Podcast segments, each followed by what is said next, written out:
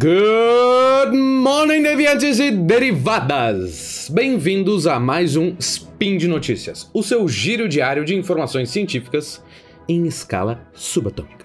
Este é o Spin de número 418. Hoje é dia 1 Aurora no calendário Decatrian, a aurora de um novo ano, ou também, de maneira menos simbólica, conhecido como 2 de janeiro. Meu nome é Bruno Galas e hoje falaremos, para não variar muito meu repertório, de astronomia e geologia. As três notícias de hoje são: o próximo flyby da sonda New Horizons, o novo objeto mais distante do nosso próprio sistema solar e uma análise geológica sobre o triste tsunami na Indonésia. Speed Notícias.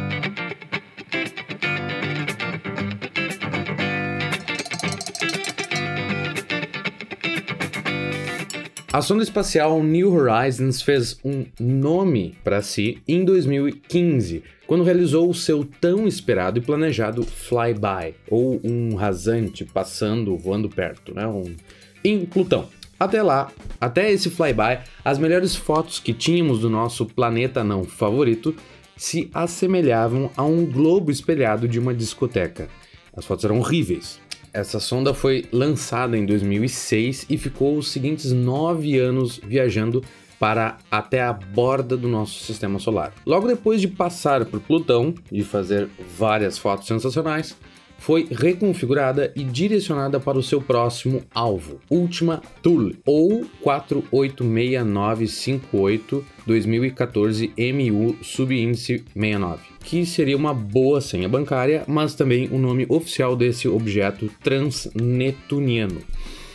Uh, esse apelido de Ultima Thule foi dado pela própria equipe da NASA, que comanda o projeto da New Horizons, mas o termo Thule era utilizado pelos gregos e pelos romanos antigos para determinar um lugar no limiar do mundo. Para eles, a Irlanda era chamada, era chamada de Ilha Thule. E depois eles mudaram para Islândia, eles chamavam de Ilha Thule, porque a Islândia era mais distante do que a Irlanda.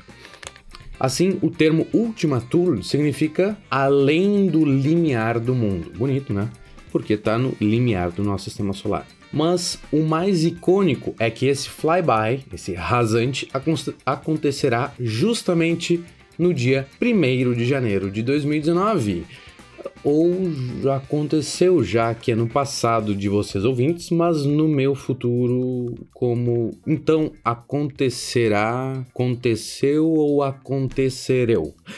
Anyway, lembre-se então que enquanto o nosso planetinha comemorava mais uma volta ao redor do Sol e você estava empurrando mais lentilha para o champanhe não bater na ressaca, a New Horizons estava dando uma de paparazzi a 6 bilhões de quilômetros daqui. Que é muito longe, mas não tão longe quanto a nossa próxima notícia. Far, far away. Os três astrônomos Scott Shepard, David Tholen e Chadwick Turrijo, respectivamente do Carnegie Institute, Hawaiian University e North Arizona University, descobriram dois novos planetoides no nosso sistema solar. Um deles foi anunciado oficialmente lá em outubro de 2018 e, se não me engano, até saiu num Spin Notícias, que eu não sei o número. O segundo foi anunciado agora no último dia 17 de dezembro. Esse trio de pesquisadores está caçando já faz um tempo o misterioso planeta X. Mas não, o planeta X ele não se chama Nibiru, que é aquele que ia ser o fim do mundo em 2019, e ele não vai se chocar com a Terra para ser a nossa única boa notícia de 1 de janeiro. A existência desse planeta já foi proposta há alguns anos através de cálculos de perturbação nas órbitas dos outros corpos celestes, como o próprio Plutão. Por que, que Plutão tem uma órbita tão excêntrica, tão estranha? Pois é. É previsto que esse planeta X, que atrapalha gravitacionalmente os outros, tenha cerca de 10 vezes a massa da Terra e que sua órbita está escondida em longínquas 60 unidades astronômicas. Lembrando que uma unidade astronômica é a medida da distância média entre o Sol e a Terra. Como na época da proposta Plutão ainda era um planeta, o apelido Planeta X caía como uma luva, por ser X, uma incógnita que não conhecemos, mas também o número 10 em algarismos romanos. Então o planeta X é o planeta incógnito, é o planeta número 10. Mas agora Plutão foi rebaixado a planeta não e quebrou todo o nosso joguinho de palavras. Por isso é possível a gente pesquisar como planeta X ou o nono planeta. Mas essa busca pelo gigante nono planeta, o planeta X, esses astrônomos encontraram alguns caquinhos no meio do caminho. São interessantes? Sim mas não é exatamente o que a gente estava esperando. O primeiro, com o nome provisório de 2015 TG subíndice 387, que indica o ano e a posição da descoberta do mês, se foi primeiro, segundo, etc, etc, está a uma distância de 80 unidades astronômicas do Sol e por isso, de acordo com a lei de Kepler, a terceira lei de Kepler que a gente aprende no colégio, Cada volta ao redor da nossa estrela leva cerca de 32 mil anos. Certamente o Réveillon lá seria uma coisa ainda mais celebrada do que foi ontem aqui na Terra. Por ter apenas 350 quilômetros de diâmetro, em comparação com os quase 2.400 quilômetros de Plutão, o nosso querido 2015 TG subíndice 387 não foi e nem será classificado como planeta mas talvez seja como planeta não, fazendo jus então ao rebaixamento de Plutão. Os descobridores apelidaram de Goblin. É curioso, pois a regra é que os planetas devem ter todos nomes da mitologia romana os planetas. Mas talvez a mitologia nerd de RPG valha para planetoides também. Pois então, o Goblin foi aclamado como o corpo de maior afélio já descoberto no nosso sistema solar. Lembre-se, lá no ensino fundamental, quando a Terra está mais perto do Sol, estamos no periélio. Quando estamos mais longe do Sol, é o afélio. O que, só para reforçar, não tem nenhuma ligação com as estações do ano. Bueno, o periélio do Goblin é de 65 unidades astronômicas, cerca de 9 bilhões de quilômetros, enquanto o afélio dele é de 2 mil unidades astronômicas. Isso são incríveis 500 bilhões de quilômetros. Contudo, esse mesmo grupo de RPG descobriu um outro corpo semelhante enquanto analisavam dados de telescópios em uma taberna, provavelmente, iniciando a próxima aventura o novo planetoide chamado de 2018 VG subíndice 18 e apelidado de Far Out, muito justo, que numa tradução livre significa longe para cá. Está atualmente a 120 unidades astronômicas, isso é 18 bilhões de quilômetros. Lembrando que Plutão, que já é longe, está a meras 34 unidades astronômicas do Sol. Então, esse é o objeto celeste mais distante que já observamos no nosso próprio sistema solar. Apesar de ser atualmente o mais distante, o seu irmão Goblin vai ultrapassá-lo eventualmente, já que o Far Out está no seu afélio e vai só se aproximar de nós agora, enquanto o outro está próximo ao seu periélio e só vai se afastar de nós. Esse novo corpo tem cerca de 500 quilômetros de diâmetro, um pouquinho maior, e já foi para a lista de possível planeta não, da União Internacional de Astronomia. Mas eu acho que eles vão demorar ainda um pouco para sair com o resultado, porque tem outros 200 candidatos para planeta não na frente desses.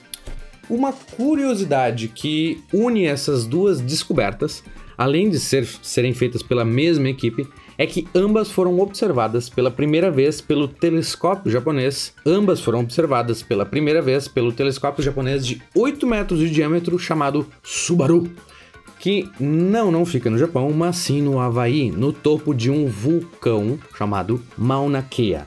O que nos leva para a nossa última notícia: vulcões. No spin de notícia número 202 sobre vulcões, falei do início das erupções do vulcão Kilauea, na grande ilha do Havaí.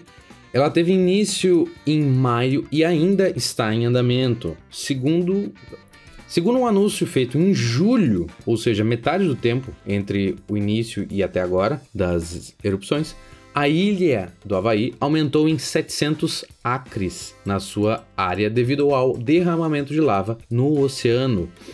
Isso dá mais ou menos 400 campos de futebol. Justamente assim é que se formam ilhas vulcânicas e arquipélagos inteiros, como todo o Havaí. O mesmo acontece incessantemente com o Anak Krakatau, outro vulcão que fica no meio do mar, mas localizado na Indonésia. A famosa explosão do vulcão Krakatoa, ou Krakatau, ocorreu em 1883 e afetou literalmente o mundo inteiro.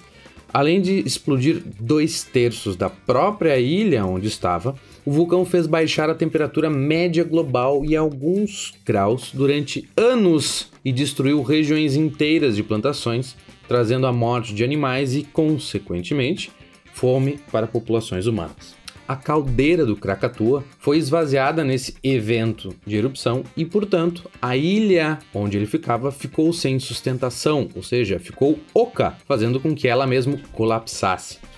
Sugiro que busquem mapas que mostrem o tamanho da ilha como era antes e depois do colapso. Bom, mas o vulcão em si não morreu, foi apenas soterrado pela ilha e continuou ativo mesmo submerso no oceano. Assim, como está acontecendo um acréscimo de terras no Havaí, assim, da mesma maneira que está acontecendo um acréscimo de terras no Havaí, o Krakatoa voltou a crescer e deu origem ao Anak Krakatau, que significa filho do Krakatoa, literalmente ressurgindo das cinzas. Ao longo desses 135 anos, o vulcão deixou de ser submerso e surgiu como uma pequena ponta de ilhota no meio do mar. Foi tomando tamanho, tomando altura e crescendo em média 5 metros por ano. Hoje, o Anak Krakatoa tem um pico de 400 metros acima do nível do mar e uma ilha considerável ao seu redor. Essa constante atividade faz com que o Serviço Geológico da Indonésia não solte alertas toda vez que há uma erupção desse vulcão, pois as consequências são limitadas à própria ilha, a qual, por motivos óbvios, é inabitada. Infelizmente, não foi o caso da erupção ocorrida no último dia 22 de dezembro. Nesse, que inclusive foi registrado pelos geólogos, houve um descomunal desabamento de uma parte inteira da ilha para dentro do mar.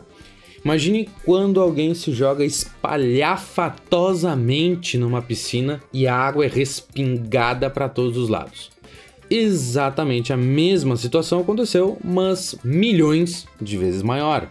E assim, esse bloco imenso gerou uma tsunami que devastou parte do litoral do país.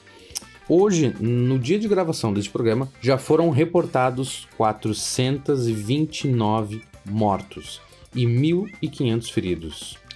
Justamente por ter uma natureza diferente dos tsunamis de 2004 ou da agora que teve em setembro de 2018, também na Indonésia, não foi emitido sinal de alerta. Os outros dois tiveram possibilidade de sinal de alerta, pois foram causados por terremotos em alto mar, os quais são fácil e rapidamente captados por sismógrafos.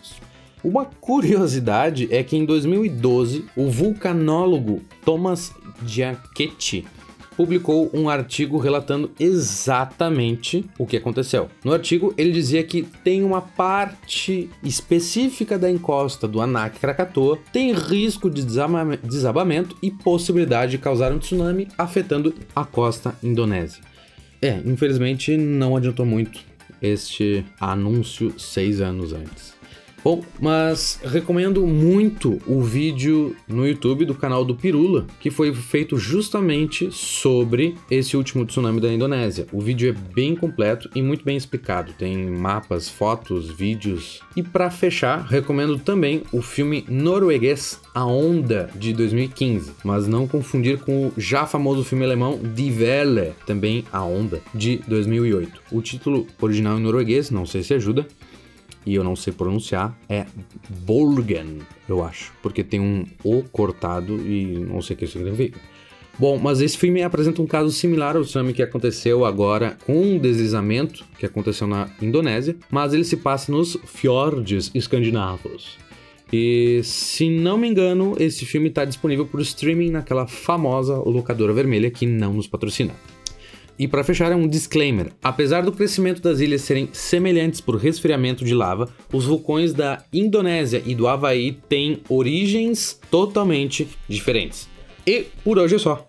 Lembro que todas as notícias comentadas estão no post e incluirei também o nome correto do filme norueguês, caso alguém saiba norueguês. E aproveite, passe lá para deixar o seu comentário, elogio, crítica, complemento sobre as matérias e resoluções deste ano novo. Lembro ainda que este podcast diário só é possível por conta do seu apoio no patronato do SciCast tanto no Patreon, Padrim ou PicPay. Um grande abraço e um 2019 menos explosivo.